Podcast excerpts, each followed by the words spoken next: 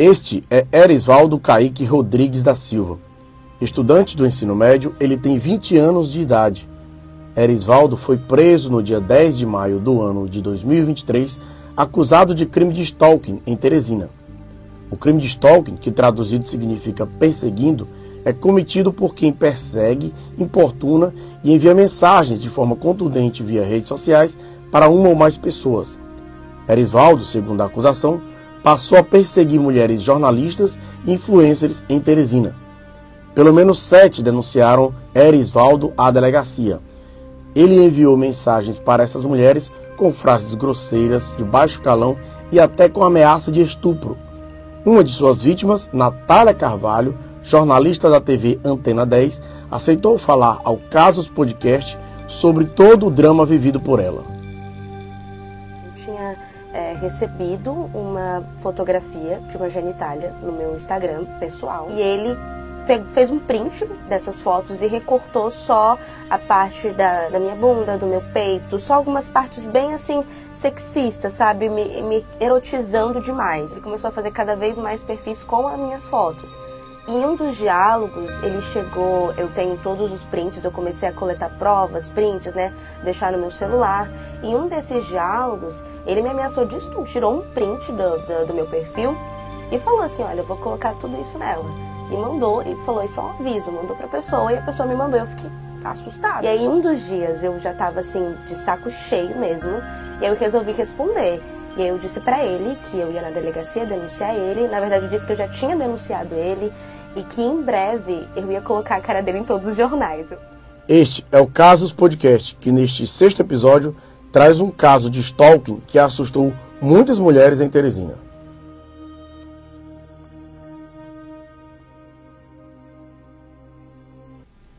Olá a todos, sejam bem-vindos a mais um Casos Podcast. Eu sou Alisson Paixão e antes da gente dar início ao nosso sexto episódio, como eu sempre faço, na verdade, como eu sempre peço, para que vocês acompanhem nossas redes sociais. Tem o arroba Casos Podcast, que é o Instagram, para você acompanhar todos os episódios do que a gente já divulgou no nosso Casos Podcast. E claro, é, seguir todas as redes sociais do Portal 86, todo o conteúdo que a gente prepara, especialmente na nossa TV 86, que é o nosso canal no YouTube. Você que ainda não é inscrito, tem um botãozinho vermelho, faça sua inscrição. Ó, tem um QR Code aqui, você deve estar vendo. Para quem está vendo na TV, coloca o celular, e você já vai conferir lá o, todo o canal, todo o conteúdo da equipe do Portal 86. E a gente pede é, uma única coisa: faça a sua inscrição para a gente seguir trazendo o melhor conteúdo para você. Você que nos acompanha é, no seu celular, na sua TV, na sua Smart TV, aonde você for, a gente agradece demais a tua audiência, tu prestigiando, você prestigiando esse nosso trabalho, tá bom? Você que prefere ouvir, né, acompanhando a gente, vá lá no Spotify, coloca arroba portal 86. Lá tem todos os episódios do Casos Podcast e outros trabalhos que a gente faz, como por exemplo o Piauí em Cidade, né? Outros trabalhos feitos também pela equipe da redação do Portal 86. Então, peço demais que você acompanhe e siga é, todo esse trabalho que a gente faz nas redes sociais e, claro, na nossa TV 86, tá bom? Bom, e vamos ao tema deste nosso episódio, né? Esse sexto episódio, tratando dos casos de stalking em Teresina, é, mais precisamente um caso que ocorreu em Teresina no mês de maio do ano de 2023 e que assustou muitas mulheres, né, apavorou e fez com que ah, esse crime de stalking, né, que o, o, significado, né, que é perseguindo, fosse ainda mais debatido em Teresina, né, especialmente por mulheres que não tinham coragem de denunciar, né, por medo, por vergonha, constrangimento, mas que é, alguns homens cometem e a polícia ela está apurando, ela está investigando. Isso foi provado nesse trabalho é, que foi realizado pela, pela Polícia Civil do Piauí, que a gente traz com exclusividade aqui no sexto episódio do Casos Podcast. Bom, eu vou sempre para a minha pescazinha que eu coloco aqui no computador para que a gente passe a melhor informação para você, tá bom? Bom, o crime de stalking foi sancionado no ano de 2021, prevê a prisão para quem perseguir é, de forma reiterada, é, tanto pelas redes sociais como, claro, pessoalmente, né, que isso às vezes pode acontecer. Esse tipo de criminoso ele persegue tanto que passa a ameaçar a integridade física e psicológica da sua vítima. Prevê uma multa e reclusão de seis meses a dois anos. Né? Algumas delas, das que eu ouvi é, sobre esse caso específico, até consideram muito pouco essa pena, né? que realmente é, de se considerar, porque a pessoa vai solta e aí vai, pode cometer de novo esse tipo de crime, né? Infelizmente. A prisão de Erisvaldo Caíque Rodrigues da Silva, que a gente já apresentou no início desse nosso episódio, de 20 anos, revelou que ele perseguiu de forma reiterada diversas mulheres aqui em Teresina. E não foi de agora, já está com, o segundo o delegado informou para a gente, já está com pouco mais de um ano que ele vem cometendo esse tipo de crime e continua sob investigação, até porque algumas mulheres ainda, é, é, quando veem a foto dele, quando sabem da repercussão, por isso que a gente reforçou bem a imagem dele na divulgação que foi feita é, no início deste episódio, para que outras mulheres que, caso identifiquem o modus operandi, a gente vai já chegar em detalhes disso, também possam denunciar. É, o delegado Humberto Marcola, é, aqui de Teresina, ele investigou o caso pela Polícia Civil do Piauí e ele aguarda ainda hoje, né, que pessoas, mulheres, possam denunciar. Não só o caso deste acusado, mas de outras pessoas, outros acusados, outros possíveis crimes de stalking que estejam ocorrendo é, é, em Teresina. Bom, o Erisvaldo Caíque tinha esse procedimento. Ele fazia diversos perfis fakes e enviava para mulheres que ele considerava bonitas, ele, ele passava a perseguir. E ele tinha, segundo um depoimento dele, dado ao delegado no dia de sua prisão, ele disse que tinha esse fetiche por jornalistas, ele acompanhava pela TV as apresentadoras e passava a persegui-las. Além de influencers, né, que eram amigas dessas jornalistas, ele passava a conferir no, no, na listagem de amigas e ia insistentemente, passava o dia inteiro mandando mensagem para essas mulheres. Olha só que absurdo. É, ainda de acordo com o seu depoimento, ele admitiu fetiche por, essa, fetiche por essas mulheres e na abordagem inicial ele utilizava de perfis falsos, segundo ah, uma constatação descoberta pela polícia, ele tinha mais de 15 perfis fakes no Instagram, distribuídos em celulares que estavam é, é, sob seu poder e utilizava, olha só, o celular até das, dos seus pais, porque os pais achavam que ele utilizava para algum tipo de trabalho, para estudar, mas não, ele estava utilizando para cometer esse crime, ainda segundo a acusação. É, e, e, começava fazendo alguns elogios, né, passava algumas, entre aspas, cantadas nessas mulheres, e depois fazia, é, é, passava a enviar mensagens um pouco mais abusivas, né, e até de uma conotação sexual, com imagens, por exemplo, de, de, de sua genitália. Ele fez isso por diversas vezes, alguns prints, inclusive, foram é, é, mostrados para nós aqui da, da, do caso dos podcasts, a gente preferiu não expor, porque realmente é muito forte e, até porque essas mulheres, como vítimas, né, é, elas passaram por uma situação que, né, assim, para a gente divulgar é complicado, é, uma, uma, é algo que é, a gente prefere fazer com que isso acabe, né, porque muitas mulheres passam por isso até hoje, né, não, não, não é apenas esse caso aqui e que infelizmente é, continuam essas pessoas, esse tipo de gente dando trabalho para a polícia. Né?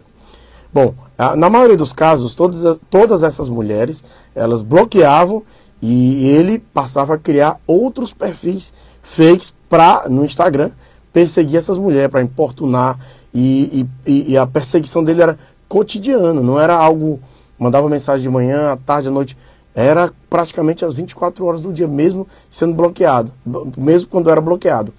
Ou seja, ele criava um perfil, abordava a mulher, passava a, a, enviar mensagens de cunho sexual e a partir do momento que elas bloqueavam, ele criava outro perfil e fazia o mesmo, a, a, mandava a mesma mensagem, do mesmo modo. Isso de forma reiterada. Era de 12 a 12h30, de 12h30 a 1 hora da tarde, e isso ele ia o dia inteiro fazendo isso com essas mulheres, né? Uma forma muito absurda. O, o Erisvaldo Kaique, segundo as investigações, ele ficava sozinho dentro de um quarto, ele morava com seus pais no bairro Mocambinho, na zona norte de Teresina, e como eu disse, os pais, é, segundo o depoimento que também prestaram, informaram que achavam que ele ficava dentro do quarto apenas para estudar, o que constatou-se que não era, não era esse o objetivo dele de ficar dentro desse quarto trancado, ele que tinha 20 anos de idade, né? Elas, inclusive, algumas das vítimas, como a, a nossa entrevistada, ela fala da, da surpresa, né, de ser um, um jovem de 20 anos que passou a persegui-las, né, passou a, a, enviar esse tipo de mensagem, esse tipo de conteúdo. Pois bem, é, segundo ainda a investigação, ele passava o dia inteiro importunando essas mulheres com mensagens, envio de imagens de cunho sexual, vídeos pornográficos, inclusive ele cortava, editava e mandava esses vídeos dizendo que queria fazia aquele tipo de coisa com elas. Era uma maneira bem, bem grosseira mesmo. E aí, é algo né, que, que inclusive algumas delas mostraram, ele mandava foto é, da, da, da, da, sua genitália, né, do pênis dele ereto, dizia que era dele, né, e falava, colocando aspas, que ia enfiar quando encontrasse. Isso numa clara mensagem de estupro, né. E aí foi a partir daí que, que elas, a maioria delas, dessas sete que a gente teve acesso, esse contato, é, pelo menos três tinham esse medo. Inclusive a nossa entrevistada vai falar sobre esse assunto, né? Algumas delas tiveram que mudar os seus perfis, tiveram que fechar suas contas, o que tipifica, né, o que causa o crime de stalk, né? E uma das que passou por isso, né, a jornalista Natália Carvalho, ela foi vítima de Erisvaldo e ela foi é, praticamente uma peça-chave, já que ela fez muitos prints e ela, numa ousadia, numa, numa profecia muito bem feita, na verdade, ela disse para ele, olha, você continuar me mandando essas mensagens, você vai preso e eu, como jornalista, vou estampar a sua foto, seu rosto em vários jornais da cidade. Isso aconteceu, como você já viu aí a imagem de Erisvaldo preso, né, por esse crime de stalking, né. É, e aí ela falou, falou pra gente, né, falou com, com nossa equipe aqui do Casos Podcast, topou, topou falar gentilmente sobre esse assunto. E a gente inicia agora é, explicando um pouco do que trouxe a Natália nessa entrevista, é, é, relatando né, essa forma, essa maneira como agia esse criminoso, o Erisvaldo, acusado de crime de estoque. Então, vamos acompanhar algumas falas dela. Bom, é, nesse, nesse primeiro momento, a Natália fala sobre é, como chegou até a polícia, né? Ela estava, inclusive, fazendo uma outra matéria e quando ela teve a coragem de, de denunciar e descobriu que não só ela, mas outras meninas, outras mulheres também eram vítimas deste mesmo acusado do crime de stalking. É, e, e, aí, nesse momento, ela vai falar também, e algo que, que é, é, importante dar mais atenção, ela trata sobre ameaças de estupro que estava sofrendo. E que outras pessoas recebiam para que enviassem para ela. Olha só, vamos acompanhar o que falou a Natália. Como é que isso começou, né?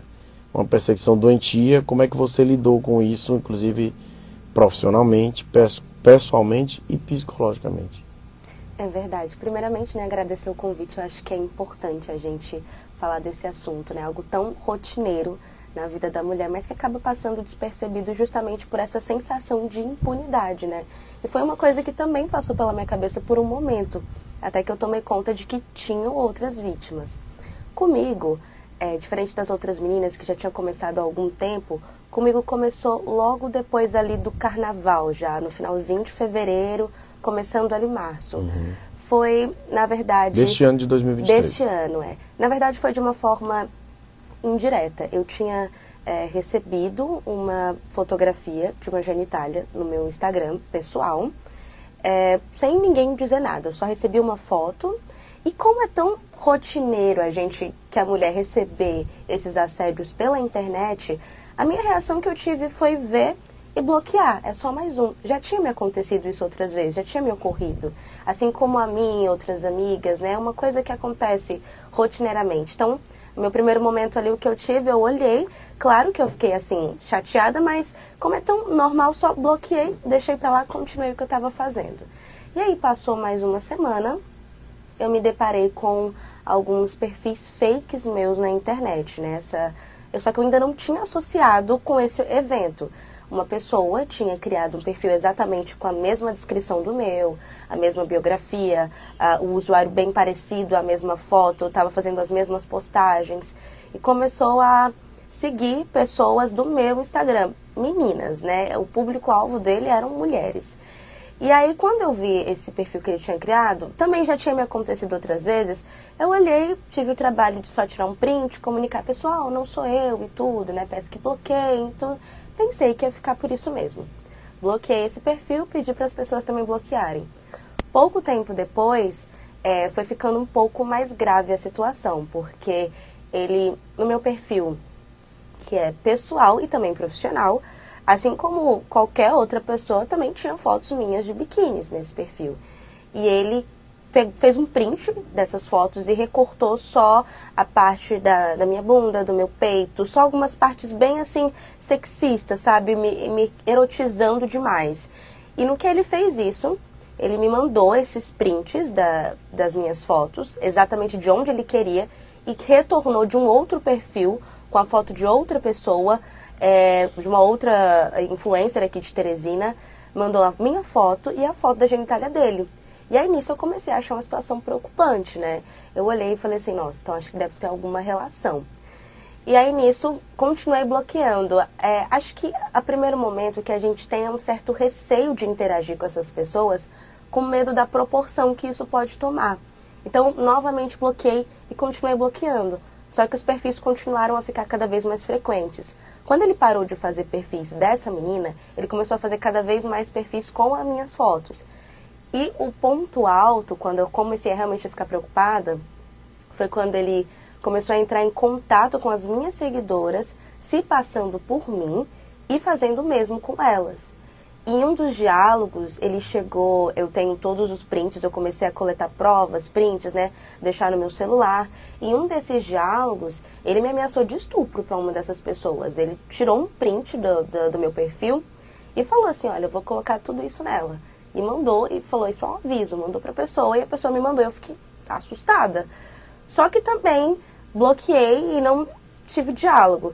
Não, assim, achei que não, ia dar em nada eu levar para lá, ia ser muito burocrático, eu me deslocar da delegacia, era longe da minha casa, deixei para lá.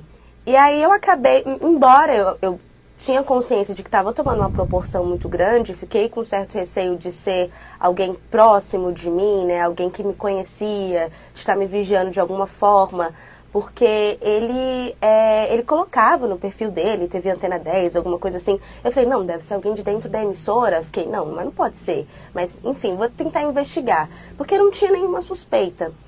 E aí, é, num belo dia, eu fui fazer uma reportagem sobre crimes virtuais e fui na delegacia, né? Inclusive com, com o delegado Humberto. E aí cheguei lá, era uma pauta sobre uh, um crime de é, vendas de veículos, né, sobre golpes virtuais, não tinha nada a ver com, com essa pauta em específico. Terminei minha entrevista com ele, alguma coisa me deu, eu falei, não, vou perguntar, não custa nada perguntar. Cheguei nele e falei assim, delegado, tá acontecendo uma situação assim e tal, queria saber como é que eu faço para estar tá denunciando, ou como, onde é que eu denuncio, porque eu acho que seria importante, já que eu tô aqui, né, e aí quando ele, ele ouviu meu relato, ele olhou assim para mim e falou assim: Não, você tem que denunciar isso aqui agora, porque a gente está aqui colhendo provas e tal, e é uma pessoa que a gente já está investigando.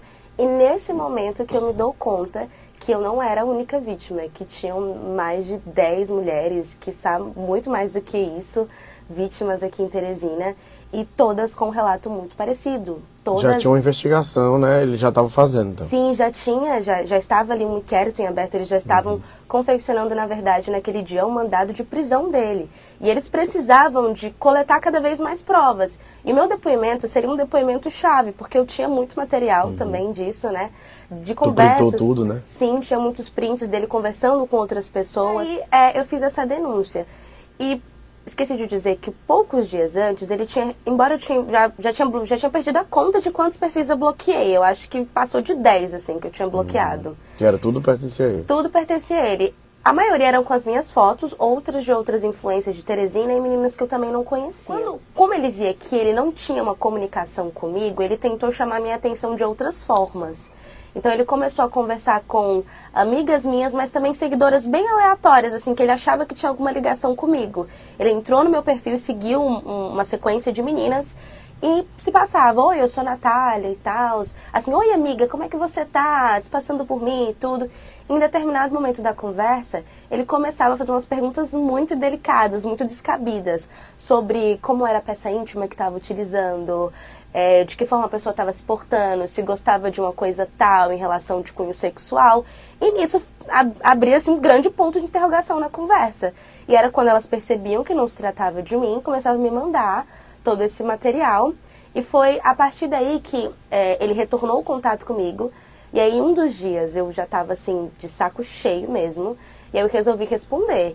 E aí eu disse para ele que eu ia na delegacia denunciar ele. Na verdade, eu disse que eu já tinha denunciado ele e que em breve eu ia colocar a cara dele em todos os jornais. Eu fiz uma promessa a ele, porque eu realmente estava assim num ponto que já estava muito constrangedor, porque eu recebi mais de 10 mensagens de 10 meninas diferentes, me mandando as mesmas fotos, era a mesma foto da genitália dele, ele mandava minha foto de biquíni e perguntava. Como ele via que ele não tinha uma comunicação comigo, ele tentou chamar minha atenção de outras formas. Então ele começou a conversar com amigas minhas, mas também seguidoras bem aleatórias, assim, que ele achava que tinha alguma ligação comigo. Ele entrou no meu perfil seguiu um, uma sequência de meninas e se passava, oi, eu sou Natália e tal. Assim, oi amiga, como é que você tá? Se passando por mim e tudo. Em determinado momento da conversa, ele começava a fazer umas perguntas muito delicadas, muito descabidas, sobre como era a peça íntima que estava utilizando, é, de que forma a pessoa estava se portando, se gostava de uma coisa tal em relação de cunho sexual. E nisso abria-se um grande ponto de interrogação na conversa.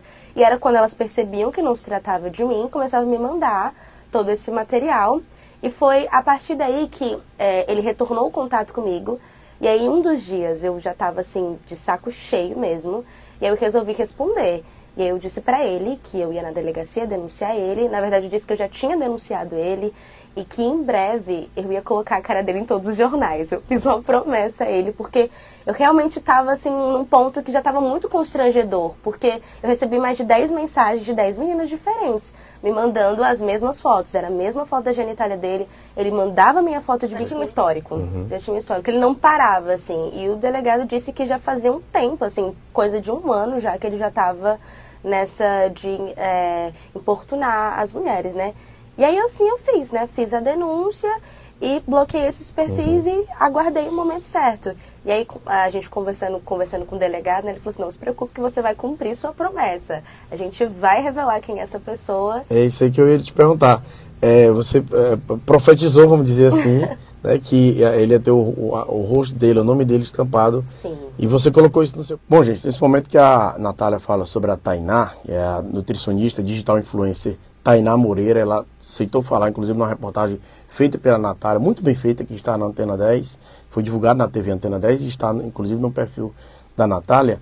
E essa nutricionista falou que foi perseguida pelo, pelo, pelo acusado do crime de stalking e ficou com tanto medo que ela teve que mudar a rotina de trabalho dela, ela teve que trocar a, a, as suas contas, ela teve que mudar o seu perfil e ficou com medo realmente do, do tanto que ele insistia em mandar essas mensagens né, para ela, Tainá. Inclusive, foi, foi quem iniciou, foi quem primeiro denunciou e quem é, trouxe à tona essa investigação é, junto, feita pela polícia, feita pelo delegado. Né?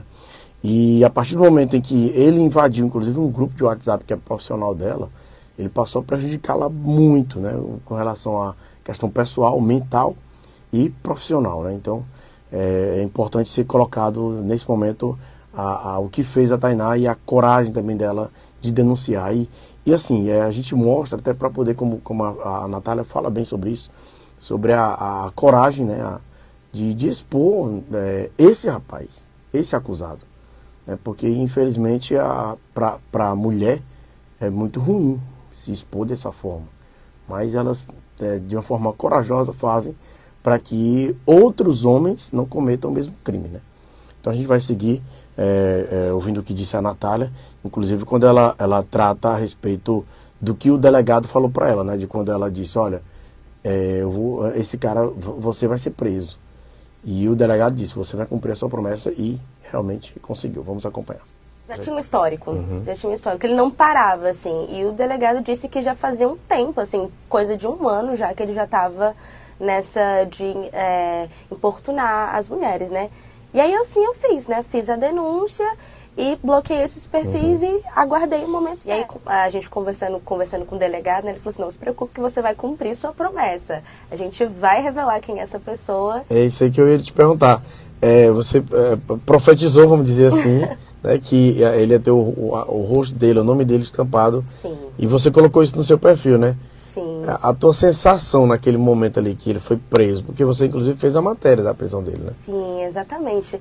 é, desde o momento que eu prestei o boletim, né, dei todos esses detalhes, levei esse compilado de, de provas, eu fiquei acompanhando o caso, eu fiquei mantendo contato com o delegado Humberto, com a, com a delegacia lá, com, com o pessoal, né, e acompanhando, já estava muito próximo da prisão dele, né, como ele já tinha feito isso com várias meninas, eu não era a primeira a denunciar, é, a, o, a, o meu compilado de provas foi assim só a mesma peça que faltava para eles fecharem, né?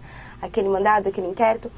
E é, nisso, quando foi, acho que uma semana mais ou menos depois, por volta de 6 horas da manhã, eu recebi um belíssimo bom dia do delegado, informando que eles estavam a caminho da prisão dele.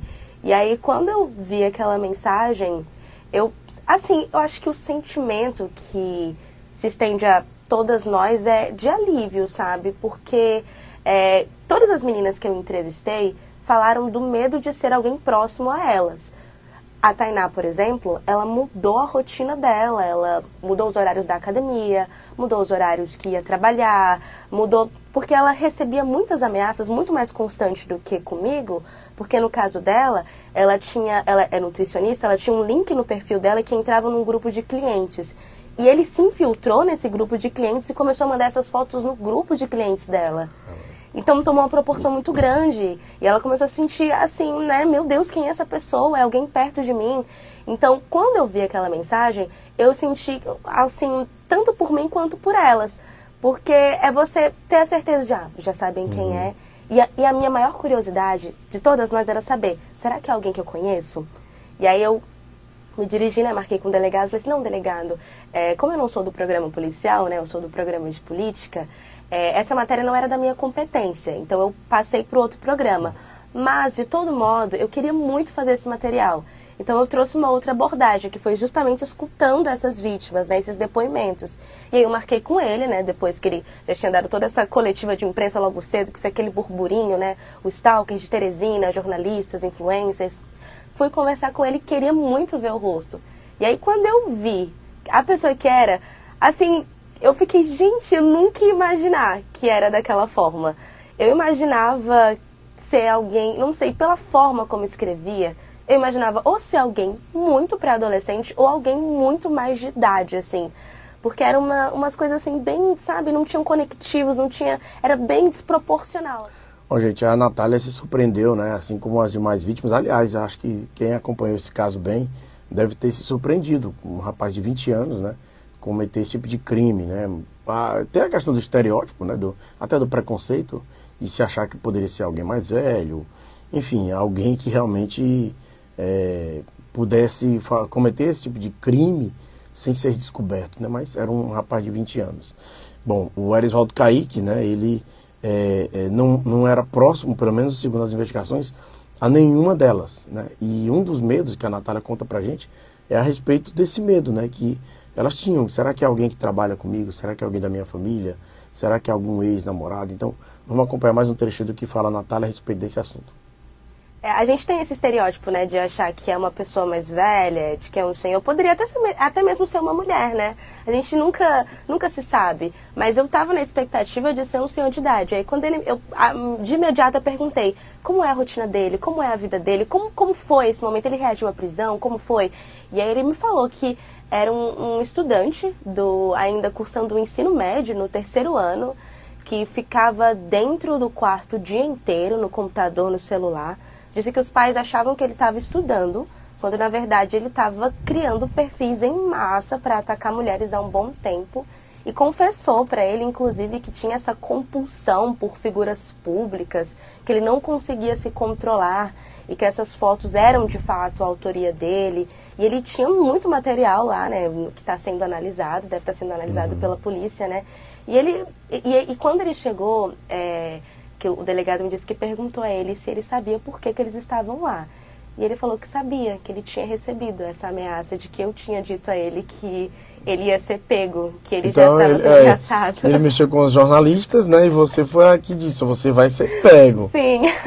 Eu, tive, eu fiquei, quando eu mandei essa mensagem, eu falei, meu Deus, eu não devia ter feito isso. Vai que essa pessoa vem atrás de mim. Eu fiquei com muita raiva. Uhum. Eu desbloqueei o perfil, eu falei, falei umas coisas para ele, né? Eu ofendi ele e falei assim, olha, você não se preocupe, que a sua cara vai estar estampada em todos os jornais daqui a um tempo. Isso é uma promessa.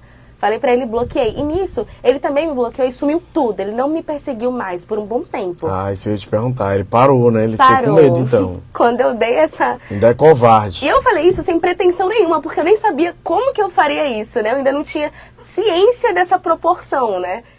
Olha, eu lido com isso desde muito sempre. Eu acho que acabou justamente por falta de incentivo, sabe? Eu tenho duas profissões. Eu sou jornalista, mas eu também sou cantora. Então, é, eu canto nos bares da, da noite, né? E eu, então, são duas personalidades. Eu tenho aquela minha personalidade formal e a informal. E às vezes as pessoas confundem isso como você dá margem para alguma coisa. Ah, talvez seja porque você está sendo sexy demais. As pessoas sempre tendem a culpar a vítima. Eu canto rock, eu canto pop, eu canto essas músicas um pouco mais, talvez, é, que deem uma liberdade para achar de que eles podem, de todo modo, ter essa intimidade de chegar dessa forma, ou me rotular de uma outra maneira, né? Porque eles levam muito isso também, sobre a maneira como você se porta, achar que isso pode ser dar vazão para algo. Então eu sempre fui muito acostumada a receber esses tipos de assédio, né? Até na noite mesmo, cantando, né? E no meu direct, eu sempre fui muito habituada com isso. E tem um grande ponto também que a maioria das meninas também concordam comigo que eu falei, que é a falta de incentivo. Quando você chega para alguém para dizer, nossa, eu recebi uma foto assim, assim, assado e tal, que absurdo, as pessoas tendem a dizer, ah, mas o que, que tem no teu perfil? O que, que tem lá? Já deu uma olhada se tem alguma coisa que está dando vazão para isso? Mulher, só, só bloqueia e segue em frente. Ninguém fala assim, nossa, isso é realmente muito grave, é importante você denunciar. A gente sabe que existem todos os canais de denúncia. A gente sabe que se a gente for, a gente vai conseguir fazer essa denúncia. O problema é até que ponto vai ser levado à frente, né? A questão do julgamento também, de você chegar e falar assim, ah, eu sofri esse assédio assim, assim, assado. Como é que é o seu perfil? Deixa eu dar uma olhada. A gente tem medo de, de que isso possa acontecer. Então, para evitar essa fadiga, esse constrangimento social, porque o machismo ele é estrutural, ele tá nesses, nessas entrelinhas. A gente pensa, ah, hoje em dia as mulheres têm direito a tantas coisas e tudo mais. Só que o machismo ele tá velado ali e às vezes nem tão velado, às vezes escancarado nessa simples pergunta de achar. Mas tem alguma coisa no seu perfil que levou a isso? Você acha? Tipo, a culpa é. Da vítima, né? Culpando a vítima. E aí, é, eu adquiri esse hábito de todas as vezes que eu receber, eu só bloquear, seguir como que eu estava fazendo. Porque é muito difícil você se colocar nessa posição de querer colocar o seu local, local de fala e as pessoas sempre acharem um pretexto, né? Ah, é bonitinha. Ah, é não sei o quê. Ah, tá com uma roupa curta, canta na noite. Ah, tá cantando rock. Tá em banda de rock. Ah, tá cheio de macho, tá de não sei o quê. Sabe? É sempre um pretexto que eles tentam achar. Então, para evitar essa fadiga, eu acho que é muito mais cômodo para a gente bloquear e fingir, abstrair que não viu, ficar com aquele sentimento para si, do que, do que ir atrás, sabe? E o que eu quis mostrar nessa reportagem que eu fiz é que a união de pequenos depoimentos, pequenas coisinhas que você vai juntando, dá um resultado. Porque se, se eu tivesse ido sozinha, talvez não tinha dado nada. Mas foi eu, foi uma outra, foi uma outra, foi passando a informação, a fulana vai lá, denuncie. Assim eu fiz também, encorajei umas outras amigas também, foram lá também, denunciaram. E a partir de vários depoimentos que vai sendo coletado, é que a gente tem esse resultado. Talvez se ninguém tivesse ido atrás, ele continuaria aí assediando e achando que estava tudo bem. Então, a resposta que eu quis dar, na verdade, foi para ele de que é, ele não, não, pode ficar impune fazendo isso. E também para as pessoas de encorajar, né? Que denuncie. É chato, é burocrático, é passar por esse constrangimento, né? De você ter que mostrar ali a sua foto, uma foto de uma genitália, a pessoa te vê de uma forma assim diferente. Mas é necessário, porque a resposta ela só vai ser dada dessa forma. É, o trecho interessante da fala da Natália de respeito à, à coragem dela de falar, né? De se expor. E aí ela explica um pouco sobre isso. É uma forma de entrar na bolha dos homens, de muitos homens, que acham que pode fazer esse tipo de coisa, né? porque acham que a internet ninguém nunca vai ser descoberto. E é, não existe essa história de que internet não, não, você pode fazer tudo e não pode. O que é crime vai ser tipificado como crime, você vai ser preso. Que bom que a polícia tem feito um bom trabalho nesse sentido. E além disso, ela fala é, da, da, de uma maneira que outras mulheres passam a ter também coragem de falar, né, de denunciar. Por mais que algumas, como aqui no nosso episódio, não quiseram se posicionar, preferiram o anonimato, e a gente entende, é compreensível, ela fala sobre isso, sobre a coragem de pelo menos denunciar. Então, vamos acompanhar mais um trecho do que disse a Natália. Eu, acho, eu achei importante trazer esse assunto justamente por conta desses subjulgamentos. Hoje em dia ninguém chega mais para você para dizer, ah, você é porque você está dando vazão. Fica ali nas entrelinhas, sabe, comentando, olha assim, ah, mas isso aqui ela deve ter dado abertura para algo. Então, o que eu quis da publicidade quando é, eu tomei essa coragem de falar com ele foi de que a gente não tá sozinha. A partir da minha coragem, eu sabia que outras meninas iam aparecer. E não deu outro. Meu direct começou a lotar de outras meninas que também sofreram o mesmo. A, a reportagem foi bastante compartilhada entre elas. É, e eu percebia que, ah, eu também passei por isso em um tempo da minha vida. Vários relatos assim, ah, mas eu imaginei que não ia dar em nada. Pensei que, né? E, de fato, só vai dar em alguma coisa se você tiver a coragem de fazer boletim. É como eu falei, eu sei que é um processo muito constrangedor de você ter que se expor dessa forma. É, eu não, na verdade, eu não pensei nessas consequências, né? Quando eu quis falar, eu lembrei muito da minha posição quanto jornalista, porque eu sei que, é, embora eu também seja vítima, eu também tenho um papel social de trazer essa informação e dar publicidade para esse caso. O que eu quis fazer o que eu quis trazer, na verdade, foi justamente isso de que internet não é terra sem lei. Que a gente precisa entender que, embora hoje em dia tá tudo aí desregulado, você faz o que quer, você fala o que quer, as pessoas é, têm que entender que existem limites. Se você for atrás, você consegue penalizar essas pessoas. Fico triste que a pena seja só de seis meses a dois anos de prisão. e ele não vai chegar, talvez, nem a seis meses, né? Tem vários fatores que, enfim, né, resguardam ele de diversas formas. Mas é, o que eu quis mostrar foi isso, de que ainda, embora a gente ainda esteja muito descrente da justiça, ainda há uma possibilidade da gente dar publicidade a isso e também de é, expandir esse assunto para que chegue também na bolha dos homens, que é como a gente estava conversando. Às vezes eles acham que vão ficar impunes, que não dá em nada, vão continuar agindo assim, assado. E quando eles pegam uma doida que dá uma publicidade ao caso, né, de, de que de fato ali expõe, é, é hora de não as mulheres recuarem, e sim eles recuarem. O que eu quis mostrar foi isso, né, de que é tempo da gente dar passos mais largos e não ficar se recuando. Depois desse episódio, eu coloquei assim na minha cabeça que o que aconteceu eu vou denunciar mesmo, vou expor mesmo, que reprimir esses sentimentos só faz mal pra gente. A gente não pode normalizar o que não é normal. De achar, ah, é tão rotineiro, mas não é normal.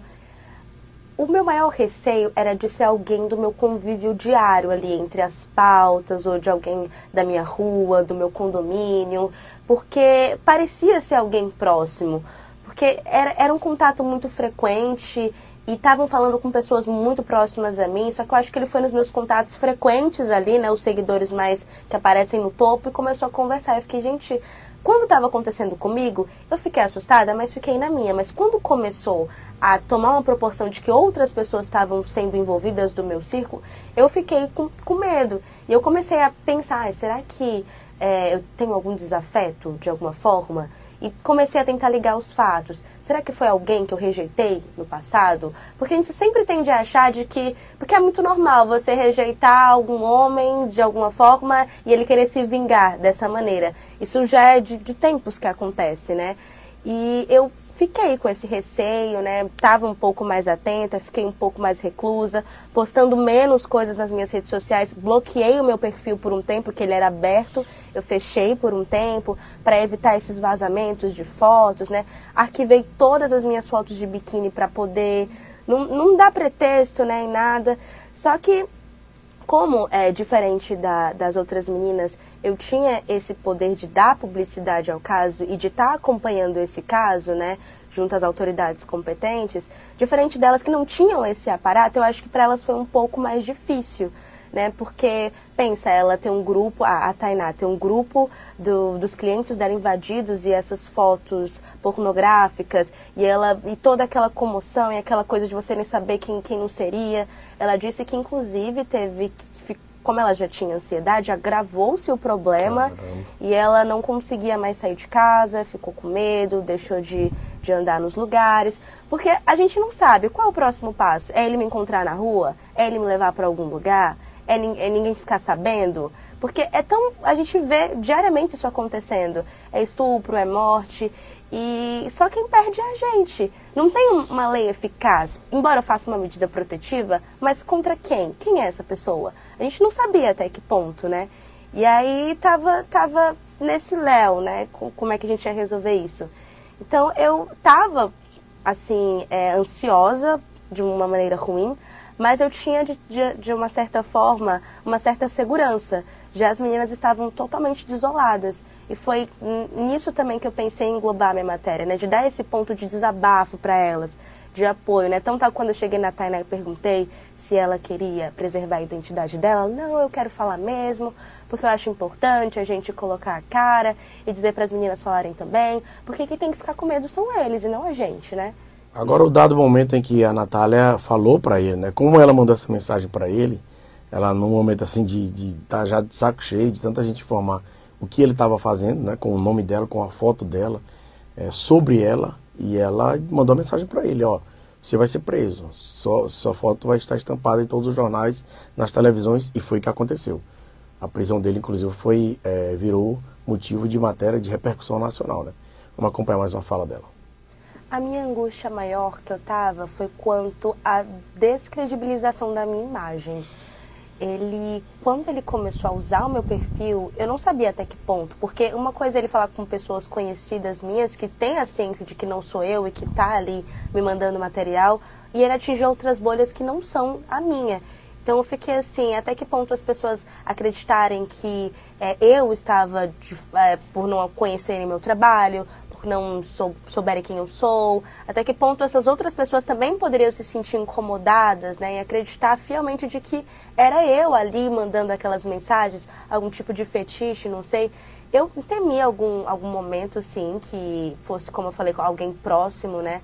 Porque não é a primeira vez que já aconteceu alguns crimes comigo envolvendo internet, é, outros perfis fakes já tinham sido já tinham sido feitos com meu nome em outros momentos da minha vida, já recebi algumas ameaças, porque sempre existem aqueles haters, aquelas pessoas que é, de alguma forma querem te oprimir na internet, né? E hoje em Por dia. Por conta do teu trabalho como jornalista?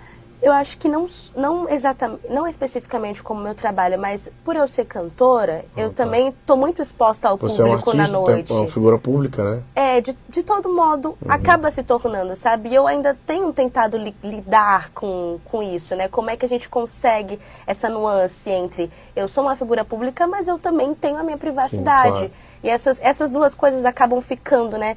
E o meu maior medo, na verdade, era de que essa pessoa conseguisse invadir alguma rede social minha, algum algo meu celular, por exemplo, vazar alguma coisa muito pessoal. Eu tive medo de, disso, né? Até que ponto poderia chegar. Quando eu mandei essa mensagem para ele, que inclusive tá até aqui a mensagem. Primeiro eu ofendi, depois eu Eu posso ler? Pode, pode, pode ler. Vai se fuder. Eles já sabem quem tu é. Tem vários boletins seus na polícia. Sei que você é de Teresina, acabei de printar esse perfil também. Vai se tratar o doente. Logo, logo eu vou fazer uma reportagem, sua cara vai estar estampada em todos os jornais. Aguarda. Eu vou querer esse print. Mandei pra ele. E aqui, ó, já é uma outra menina que eu não conheço. Deve ter pegado. Esse perfil já caiu, mas uhum. era uma tal de Letícia Velar. Ele fazia uhum. muitos perfis, muitos. Então, e era muito rápido. Quando ele era descoberto, aí ele caía esse perfil e colocava outro. Caía e colocava uhum. outro. Quando eu mandei essa mensagem, meu maior medo foi: essa pessoa pode ter muita inteligência das redes sociais, de tecnologia, ela vai invadir meu celular, vai pegar alguma coisa e vai me comprometer. E aí foi quando eu fui na delegacia efetivar de fato o boletim. Uhum. Quando eu mandei essa mensagem foi às cegas, assim. Eu já estava cansada de receber mensagem, Natália, fulano se passando aqui por ti. Olha, mulher, mandou isso, mandou aquilo. Ah. Foto tua, foto tal. Aí eu falei, não, já chega, eu vou desbloquear aqui e vou mandar uma mensagem. E aí eu mandei essa mensagem e logo no dia seguinte foi esse episódio de eu encontrar com o delegado. Isso foi quando que, que, você mandou essa mensagem para ele? Isso um tá... mês, assim. É, ó, deixa eu ver aqui a data dia 18 de abril. Ah, então foi, foi pertinho perto dele ser preso, né? Foi pertinho dele ser preso, 18 de abril. E aí, isso foi uma semana antes da. Ah, e, é, e aí, olha só, olha o que você causou. Ele, ele falou pro delegado, eu esperava. Né? Ele falou, eu já estava esperando, que ele estava sendo ameaçado já. Bem, eu perguntei, né? Eu estava muito ansiosa para saber, curiosa para saber quem era a pessoa também. Quando eu vi, Ele eu te mostrou- reconheci. Me mostrou a foto dele. Ah, só a foto, não. Foi, ele. é, mostrou a foto, o vídeo dele de costas também, Uhum. né? Passando, mas ele me mostrou a foto do, do perfil dele e depois logo começou a circular aquele vídeo também, Foi. dele andando, né? E aí ele disse que quando chegou, é, eles também ficaram surpresos ao ver que era uma. Praticamente assim, ele tinha um- uns hábitos muito infantis, assim, um jeito muito assim, sabe, de meninão ainda. E aí falou que a primeiro momento ele se demonstrou surpreso, mas que quando o delegado perguntou se ele sabia porque eles estavam lá, ele disse que sabia, inclusive citou essa ameaça que eu tinha feito. E que quem na verdade ficou mais surpreso foram os pais deles, que achavam que ele estava no quarto o dia inteiro estudando. Disseram, ah, ele tem um perfil de ficar o tempo inteiro trancado, não vai pra rua, não vai pra lugar nenhum, fica aí Não dentro do quarto amizades, né? não tinha muitas amizades. Isso que a família fala, né? Que ele era uma pessoa muito reclusa ali, que os pais achavam que ele estava estudando. Porém, ele tem 20 anos e ainda está no terceiro ano do ensino médio. Alguma coisa de errado já deveria ter dado ali uma, Um start na um família, start né? na família, né? Desses relacionamentos, de- desse, desse comportamento é, problemático dele. E aí o delegado conta que quando os pais souberam, ficaram surpresos, né? Que tinha esse conteúdo pornográfico no- nos, nos materiais dele, desses perfis. E não sabiam também da proporção que tava, né? E eu achei também muito ingênuo da parte dele achar que poderiam mexer com jornalistas e que ele não É seria descoberto, né? Porque uma coisa é ele mexer com uma pessoa comum, agora um jornalista que tem essa capacidade de dar Mas, mas investigada, porque ele né? encontrou uma jornalista. nesse- E, e eu, né? Logo eu, recém-formada, que eu tava. Você mostrou essa mensagem pro delegado antes? Não, não, mostrei, mostrei. Antes, e aí ele, antes. sim, aí ele falou assim, olha, não se preocupe, você vai cumprir sua promessa. Ah, e isso é aí eu me enchi assim, eu falei assim, ai, muito bom, pois vou acompanhar esse caso, vamos acompanhar. E eu tava ali empolgada, né? Foi uma das primeiras vezes que eu tive contato com esse tipo de jornalismo investigativo, Uhum. digamos assim, e que eu fiquei acompanhando ali, né, passo a passo, acho até por uma questão de honra, sabe? Que Sim. eu olhei assim, eu falei, ele está tentando ferir a minha honra de alguma forma. Então eu precisava dar uma resposta para ele. E não só para mim, quanto para a sociedade também, para as outras meninas que também estavam passando por isso. As minhas amigas também estavam já nervosas porque era toda hora, né? E aí Oh, mas eu, eu acho que isso é interessante demais. Aí, eu, vou, eu vou repetir isso bem, vou reforçar, fazer um corte no, no podcast, porque é o seguinte, tu, pra tudo, Natália, quando você, você é impactada, né, contra você, se você deixa passar, isso vale pra tudo, é um, até uma estratégia de comunicação, de assessoria. Quando você deixa passar, fica só aquilo que foi dito contra você. Se você vai pra cima e responde e diz, ó, tipo, claro, se você tiver um pouco de razão. sim, N- não- não fica só aquele discurso, aquela narrativa do que foi dito. Tem o seu lado também. É por isso que eu hoje adoto essa estratégia. Se tiver algo comigo, com a empresa, com qualquer pessoa do meu lado, eu vou pra cima. E é na maioria das vezes, quando você vai pra cima, que aconteceu com você, o cara some. Ele parou, né, de mandar as sim, coisas. parou, Entendeu? sumiu totalmente. É. Ele só precisava de alguém que o confrontasse. Exatamente, porque ele fez com outras jornalistas, como elas não confrontaram, também ficaram com medo, e é, e é- e é compreensível. Totalmente compreensível. Mas é, é, você, você foi pra cima e ele, poxa, tanto é, tanto é que isso que ele deve ter falado pro delegado, ele disse, poxa, aquela jornalista falou. Entendeu? Deve ter, na hora brilhou assim aquela, aquela lembrança. E tem um outro detalhe, é que eu vou, eu vou inclusive perguntar isso pro delegado, mas imagina a decepção pros pais, né? Que, Sim. que não, sa- não imaginavam, né, de estudante, e que souberam que o filho dele é um cometeu um crime, que é um crime. É, e é grave isso, gravíssimo, né? Com certeza. Importante também a gente associar isso. é, quando eu fui fazer essa reportagem, eu tentei ligar com, linkar com vários links, né? O que, que poderia levar uma pessoa. Me, me despertou essa curiosidade, né? O que, que poderia levar um jovem de 20 anos no seu quarto a descancaradamente, assim, porque em algumas vezes ele deixou vazar a identidade dele. Foi assim que ele foi pego. Ele deixou vazar a identidade dele no momento que ele entrou no grupo da Tainá. Ele acabou entrando com o perfil pessoal dele, aí entrou o nome dele. E aí ele tentou mudar, mas a Tainá já tinha printado. E aí eu tentei entender né, o que, que levava um jovem de 20 anos dentro do seu quarto, começar a assediar mulheres, e especificamente num nicho tão restrito, né? O que, o que, que acontecia ali? E aí eu fui conversar também com um psicólogo para saber né, qual era a ligação disso. E a gente chegou num dado que, embora seja muito óbvio, a gente não costuma admitir muito, que é o consumo da pornografia. Ele tinha um, um fetiche ali em figuras públicas, talvez pelo conteúdo que ele consumia, é, e a gente percebe que nessa pesquisa que, que eu dei um, que eu fiz um, trouxe esse dado na, na minha reportagem, mostra que o consumo entre pornografia é muito maior entre os homens, jovens, até 35 anos de, de idade. É onde tem é, uma pesquisa feita para o canal Sexy Hot, em, é, uma pesquisa feita para o canal Sexy Hot em 2018 mostra que a maior audiência que eles tiveram foi entre homens de, de até 35 anos. Olha só, eu um imaginava que era, é, que era os 40 para cima. Exatamente e de que forma isso está consumindo a cabeça dos nossos jovens, né? De você acreditar que mulheres são objetos, de que homens são máquinas e de que tudo é movido pelo desejo que não existe. A gente sabe que a, o mercado pornográfico ele é uma indústria de estupro, inclusive, porque muitas das vezes, muitas das vezes não, é tudo muito encenado e feito para te prender naquilo até um ponto que se torna uma doença, né? O que ele estava reproduzindo ali é um comportamento doentio. Então, tem, foi feita toda uma análise psicológica, que eu conversei com a psicóloga também, sobre essa forma como ele está inserido. O fato dele estar tá recluso ali no, no, quarto, os pais não estavam acompanhando. Tá certo, ele já é maior de idade, mas com comportamentos muito infantis e problemáticos. O que, que ele está fazendo tanto tempo ali dentro do quarto? Que tipo de conteúdo ele está consumindo? Com quem ele está conversando? Por que, que ele não sai?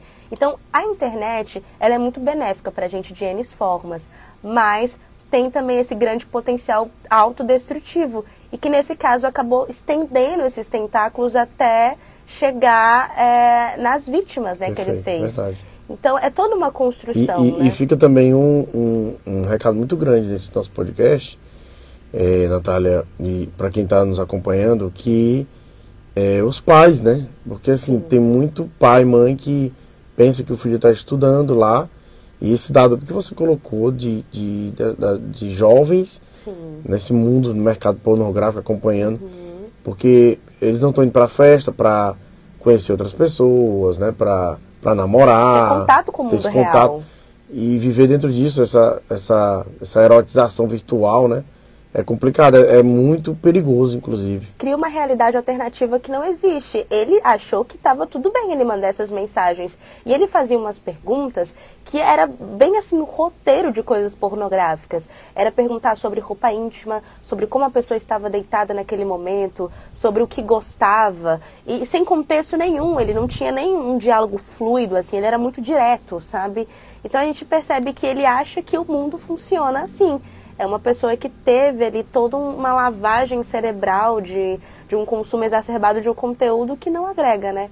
Então é importante também fazer essa, essa análise do ponto é, psicológico, uhum. sociológico, né? Bom, por fim, a Natália fala sobre a ameaça de estupro, né, propriamente dita, e como ela recebeu né, essas, essas ameaças, porque é, ela passou a ter medo, né? Então, vamos acompanhar. Eu não sei como é que funcionava, mas é, é, um print que eu tenho aqui, ele, ele, ele fala de uma forma até agressiva, né?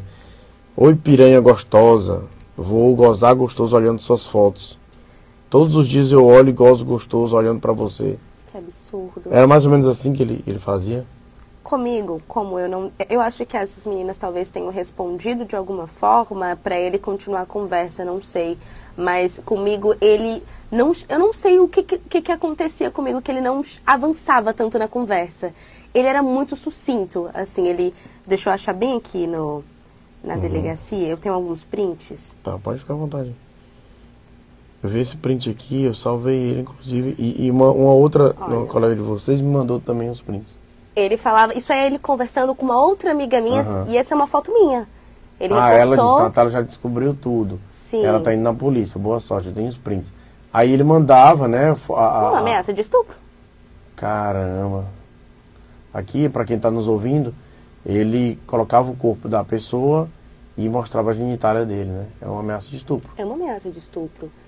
E ele mandou isso repentinas vezes para outras pessoas. E ele mandava constantemente a foto dele Ele mandava, e ele só mandava assim, ó, a foto Uhum. e a genitália, a foto e a genitália.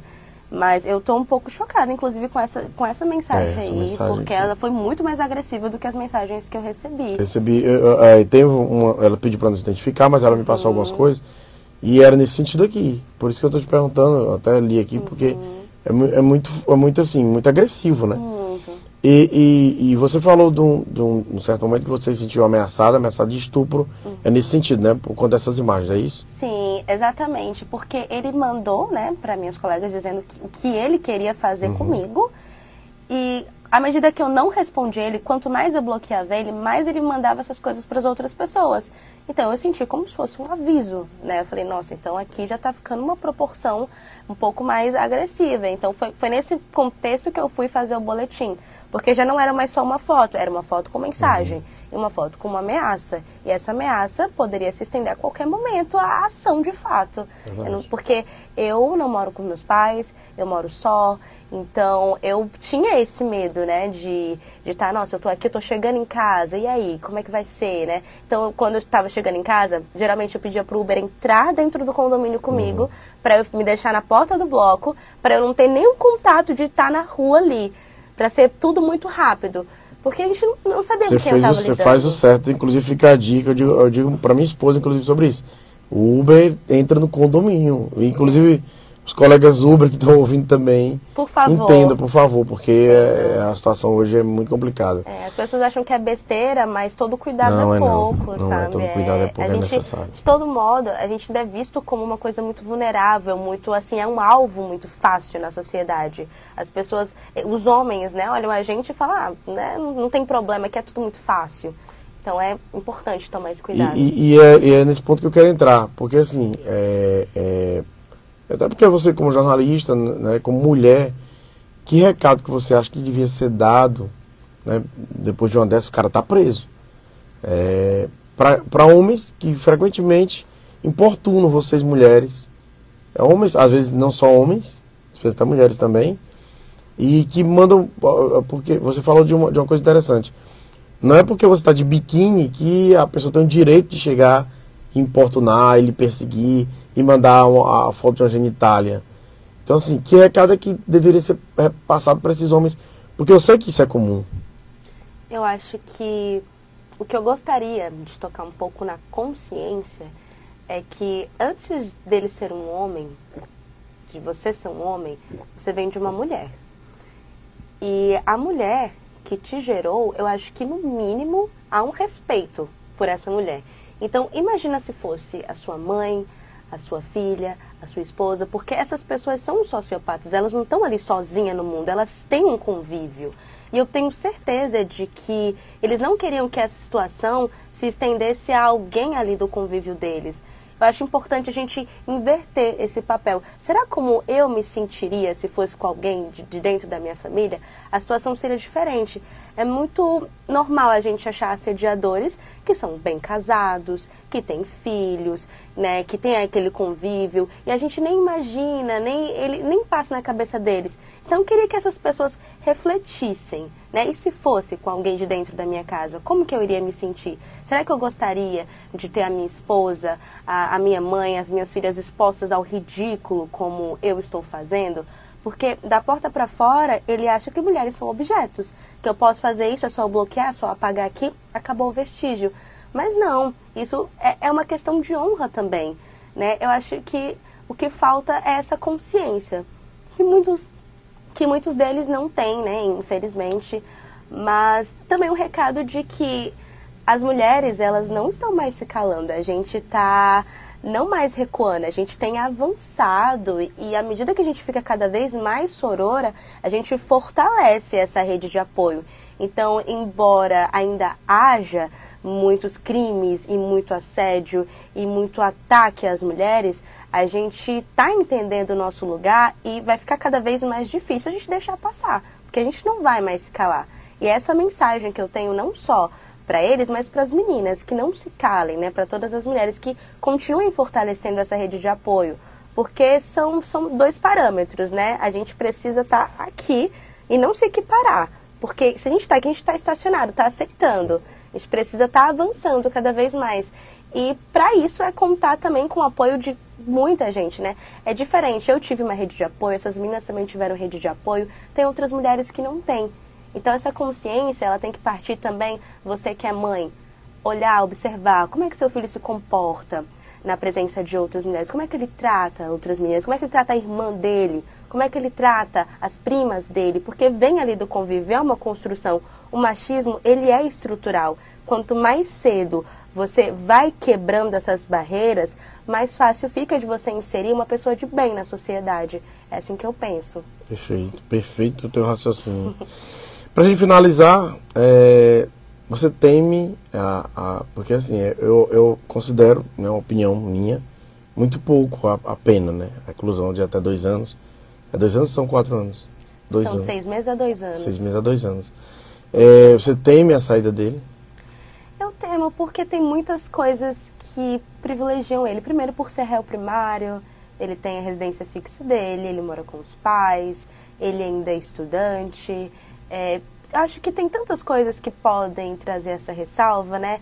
trouxe um sentimento de alívio à prisão dele. Eu acho que o que tinha que ser de competência da delegacia já foi feito. A partir de agora não é mais com eles, né? Já são outras diretrizes. A gente já entra em código penal, a gente entra em tanta coisa que a gente queria muito ter o poder de modificar e trazer isso de uma forma mais severa.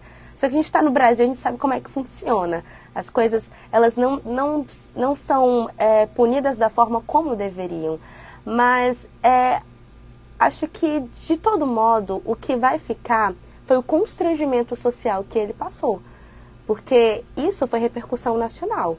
É. A gente, é, em todas as emissoras, né, a Record também exibiu, é, em todas as emissoras que, que eu vi, teve essa repercussão nacional. Então imagina, você ter a sua cara estampada para o Brasil inteiro ver que você estava perseguindo jornalistas de dentro da sua casa, mulheres, é, enfim, né? Eu acho que embora ele saia de lá, ele ainda vai ter que conviver com esse constrangimento na rua dele, onde ele for, na família dele. Então acho que é, são coisas que ele não vai conseguir apagar, vai ficar aquela marca. E foi propositalmente o que eu quis fazer, esse estardalhaço de trazer essa imagem dele, de frisar bem, para que ele entenda de alguma forma, tente absorver dessa lição é, um aprendizado, né, de que ele não pode agir dessa forma, de que ele não vai ficar impune. Então, embora não haja essa punição, a justiça não seja feita em sua totalidade, eu acho que ao menos o que me conforta é saber que ficou esse constrangimento social de onde ele chegar, ele ser lembrado por aquilo que ele fez. Agradeço o convite, é sempre um prazer para mim falar sobre as pautas que me interessam, não só a mim, mas mulheres. É como eu falei, a gente está nessa luta há muitos anos pela liberdade do nosso corpo, pela liberdade das nossas ações. A gente lutou para trabalhar, lutou para estar onde a gente está, lutou para votar. Eu acho que o mínimo hoje em dia é lutar para ser respeitada e só conseguir viver em paz sem todas essas ameaças, sem todos esses constrangimentos que a gente passa diariamente, né? Já é um fardo ser mulher. E aí quando as pessoas dificultam o nosso caminho, aí que complica mais. Então é sempre importante, é sempre um prazer para mim falar é, do que é ser mulher e pedir respeito pela gente, né? Bom, gente, chegamos ao fim deste sexto episódio do Casos Podcast. Quero agradecer a quem nos, nos acompanhou até aqui. É, não posso deixar de me solidarizar, só me